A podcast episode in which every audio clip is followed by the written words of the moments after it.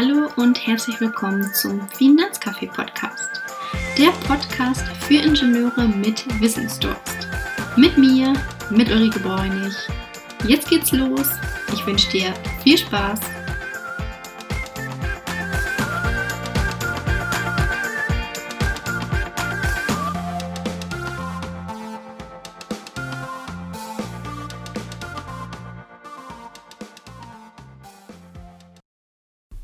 In dieser Podcast-Folge geht es um die zehn unnötigsten Versicherungen aus meiner Sicht. Denn in Deutschland kann man ja wirklich alles und jeden versichern. Dennoch sollte man sich überlegen, ob und inwieweit diese Versicherungen wirklich sinnvoll sind und ob nicht vielleicht das Geld auf die ein oder andere Weise besser investiert werden kann. Doch schnacken wir gar nicht lange rum, sondern legen gleich los. Kommen wir schon zu Platz 10, die Glasbruchversicherung. Hausbesitzer mit einem Wintergarten sollten ruhig über eine Glasbruchversicherung nachdenken. Doch, für alle anderen gilt, geht mal eine Fensterscheibe zu Bruch, bedeutet das noch nicht den finanziellen Ruin. Schäden durch Brand, Leitungswasser, Sturm oder Hagel sind ja ohnehin über die Hausrat- oder die Wohngebäudeversicherung abgedeckt. Meistens ist es auch deutlich günstiger, eine kaputte Scheibe selber zu bezahlen, als jeden Monat ein paar Euro für die Versicherung aufzubringen. Ausnahme sind hierbei, wie gesagt, Leute, die einen Wintergarten am Haus haben oder wo das gesamte Haus verglast ist, womöglich noch mit verspiegeltem Spezialglas. Dort sollte man ruhig über eine solche Versicherung nachdenken. Trifft dies nicht auf einen zu, dann ist das eher eine unnötige Versicherung. Auf Platz 9 haben wir die Brillenversicherung. Geht die Brille kaputt, soll die Versicherung hier dafür einspringen. Oft muss der Versicherte aber einen Selbstbehalt tragen und bei einer Neubrille übernimmt die Versicherung teils nur Produkte aus dem Nulltarifsegment. Deswegen ganz klar, meiner Meinung nach nicht sehr sinnvoll. Auf Platz 8 findet sich die Krankenhaustagegeldversicherung. Sie zahlt einen Festbetrag für kleine Zusatzkosten, die bei einem Krankenhausaufenthalt anfangen, anfallen, wie zum Beispiel Fernsehgebühren, Obst im Zimmer oder Parkgebühren für Angehörige. Für einen Kuraufenthalt gibt es allerdings nichts. Und so holt man selten das wieder rein, was man wirklich eingezahlt hat. Die Police zahlt nur bei einem medizinisch notwendigen stationären Aufenthalt im Krankenhaus. Kein Geld gibt es bei langwierigen ambulanten Behandlungen. Aber eine finanzielle Absicherung für den Krankenhausaufenthalt hat man ja schon bei seiner sechswöchigen Lohnfortzahlung im Krankheitsfall durch seinen Arbeitgeber. Und danach zahlt ja die gesetzliche Krankenkasse das Krankengeld. Wer also Einkommensunterschiede zwischen dem Krankengeld und dem normalen Monatseinkommen absichern will, der sollte lieber über eine Tra Krankentagegeldversicherung nachdenken. Diese setzt bei Krankheit keinen Krankenhausaufenthalt voraus. Platz 7 belegt die Reisegepäckversicherung. Hier muss man wirklich schon auf den Koffern sitzen, damit die Reisegepäckversicherung wirklich einspringt, falls das Gepäck im Urlaub mal geklaut wird.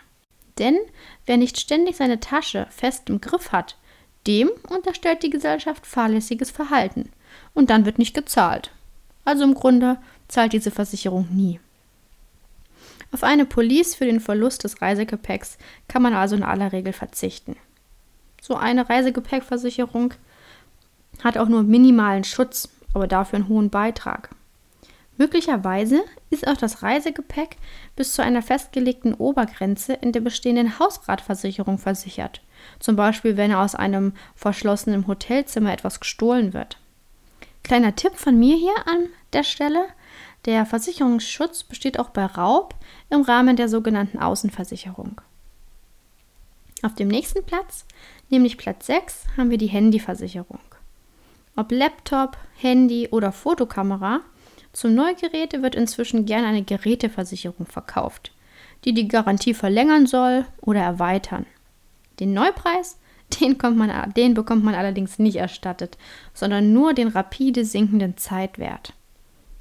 Diese bieten Schutz bei ungewolltem Fallenlassen, bei Bedienungsfehlern, bei Diebstahl oder Feuchtigkeitsschäden. Auch hier wieder der Nachteil, die Policen sind sehr teuer und sie schließen viele Risiken aus. Außerdem haben diese Policen auch immer viele Selbstbeteiligungen. Achtung, möglicherweise auch hier sind wieder viele Schäden durch die eigene Hausratversicherung abgedeckt. Auf Platz 5 haben wir die Hochzeitsrücktrittskostenversicherung. Traurig, wenn die geplante Hochzeitsfeier platzt. Dafür sind vielleicht schwere Krankheiten, ein Unfall oder ein Wohnungsbrand die Ursache. Wenn das so ist, dann übernimmt die Versicherung den größten Teil der Kosten. Nicht allerdings, wenn Braut oder Bräutigam es sich anders überlegen. Denn ein Rückzieher vom Ja-Wort reicht als Versicherungsfall nicht aus. Dabei ist das ja eher die Regel als ein Unfall oder ein Brand. Die Kreativität sind also hier keine Grenzen gesetzt. Denn wer eine Hochzeitsrücktrittskostenversicherung abschließt, der geht ja erstmal davon aus, dass die Versicherung die Stornokosten zahlt, wenn die geplante Hochzeit ins Wasser fällt. Nicht nur, dass die Police auch hier wieder sehr teuer ist, es werden auch bestimmte Aufwendungen wie zum Beispiel ein Mietauto oder der Kirchenschmuck nicht erstattet. Deswegen auch hier wieder eher eine sehr sinnlose Versicherung. Platz 4 belegt die Versicherung gegen häusliche Notfälle. Diese soll einspringen, wenn man sich ausgeschlossen hat oder die Heizung ausfällt oder neue elektrische Geräte neu her müssen. Oder man muss ins Krankenhaus, aber wer passt auf den Dackel auf? Da springt die Versicherung mit einem sogenannten Handgeld ein. Allerdings auch hier wieder, wer Freunde, Bekannte oder Familienmitglieder fragt, spart sich auch hier jeden Monat die paar Euro für diese Versicherung. Kommen wir zu den Top 3. Den dritten Platz belegt die Unfallversicherung mit Prämienrückgewähr. Die Anbieter locken damit, dass man den Schutz einer Unfallversicherung hat und am Ende der Laufzeit die gezahlten Prämien erstattet bekommt. Das klappt aber allenfalls bei einer sehr langen Laufzeit. Das, der Risikoschutz hier ist oft nur mäßig. Bei dieser Police geht der Kunde davon aus, dass er sein Geld zurückbekommt, wenn er keine Versicherungsleistungen in Anspruch nimmt. Aber falsch gedacht.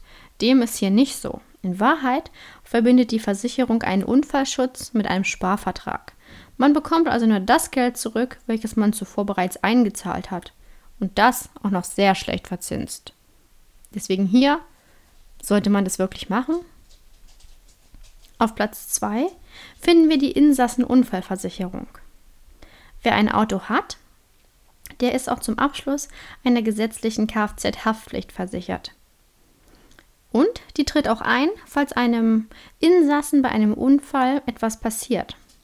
Die Insassenunfallversicherung kann man also sozusagen als Zusatz zur Kfz-Haftpflichtversicherung abschließen. Aber wie gesagt, meist ist die überflüssig, denn bei einem selbstverschuldeten Unfall sind die Mitfahrer sowieso über die eigene Kfz-Haftpflichtversicherung des Fahrers geschützt und bei einem fremdverschuldeten Unfall kommt für alle Unfallopfer die Kfz-Haftpflichtversicherung des Unfallverursachers auf. Außerdem sind die Beiträge oft um ein Vielfaches höher als bei einer Unfallversicherung ohne Prämienrückgewähr. Kommen wir zu Platz 1 und dort belegt die Sterbegeldversicherung meinen Platz 1. Mit ihr wollen umsichtige Menschen die Kosten ihrer eigenen Beerdigung absichern, damit die Angehörigen nicht darauf sitzen bleiben, auf diesen hohen Kosten. Tatsächlich bekommen die Hinterbliebenen aber oft weniger Geld heraus, als der Versicherte tatsächlich eingezahlt hat. Ein Sparkonto wäre da eindeutig besser. Bei einer Sterbegeldversicherung handelt es sich nämlich um eine kleine Kapitallebensversicherung. Beim Tod des Versicherten wird eine vereinbarte Versicherungssumme ausgezahlt. Nachteil? Nur ein Teil der eingezahlten Prämie wird wirklich für den Sparanteil bezahlt. Der Rest wird für die Deckung der Verwaltungskosten und für den Risikoschutz verwendet. Wer für die eigene Beerdigung vorsorgen möchte, sollte deshalb besser nicht auf Versicherungen setzen. Ihr habt also gesehen, es gibt ja rund 457 Millionen Versicherungspolicen, die die Deutschen ungefähr aktuell halten. Und die Versicherungsgesellschaften sind findig, wenn es immer um die Auflage von neuen Produkten geht. Zum Beispiel gibt es jetzt auch bei der Allianz ganz frisch eine Kälteschutzversicherung. Sie soll in strengen Wintern die zusätzlichen Heizkosten abfedern. Fällt die Temperatur unter einen vorher festgelegten Grenzwert, dann zahlt die Allianz einen Euro pro Minusgrad. Wird der Winter jedoch milde, da guckt der Kunde in die Röhre. Eigentlich ist es also mehr eine Wette als eine Police. Fakt ist auf jeden Fall, abschließend, einmal abgeschlossen, werden viele Verträge einfach in einem Aktenordner abgelegt und dann da vergessen. Und trotzdem verlängern sie sich automatisch Jahr um Jahr und die Beiträge werden immer wieder abgebucht. Bedenkt man, dass die Deutschen für mehr als 400 Millionen private Versicherungsverträge mehr, jährlich mehr als 190 Milliarden Euro im Jahr ausgeben, ist es doch ein ziemlich gutes Geschäft. Und auch für überflüssige und unnötige Versicherungen wird viel Geld verpulvert. Deswegen hoffe ich, dass dir diese kleine Podcast-Folge einen kurzen Einblick über nötige und unnötige Versicherungen geben konnte. Wenn du zum Beispiel auch so einen Aktenordner hast, wo du gar nicht mehr weißt, welche Police habe ich denn eigentlich und was sind wirklich die Bedingungen, also was für einen Schutz habe ich überhaupt, dann können wir uns das sehr gerne auch gemeinsam anschauen. Den Link findest du zu meinem Terminkalender in den Kommentaren. Ich freue mich auch über eine Nachricht von dir und lass mir auch gerne einen Kommentar oder ein Feedback zu dieser Podcast-Folge hier oder was du zukünftig von mir hören möchtest. Ich freue mich, dass du bis zum Ende mit dabei warst. Wenn du glaubst, dass dieser Podcast auch für andere interessant sein könnte, dann teile ihn sehr gerne mit deinen Freunden, mit deiner Familie oder deinen Arbeitskollegen. Wenn du darüber hinaus Feedback, Ideen oder aber auch Fragen hast, dann schreib mir sehr gerne auf LinkedIn. Denn dort antworte ich dir immer am schnellsten. Ansonsten freue ich mich wahnsinnig, wenn du wieder vorbeischaust. Bleib gesund und bis dahin, deine Ulrike.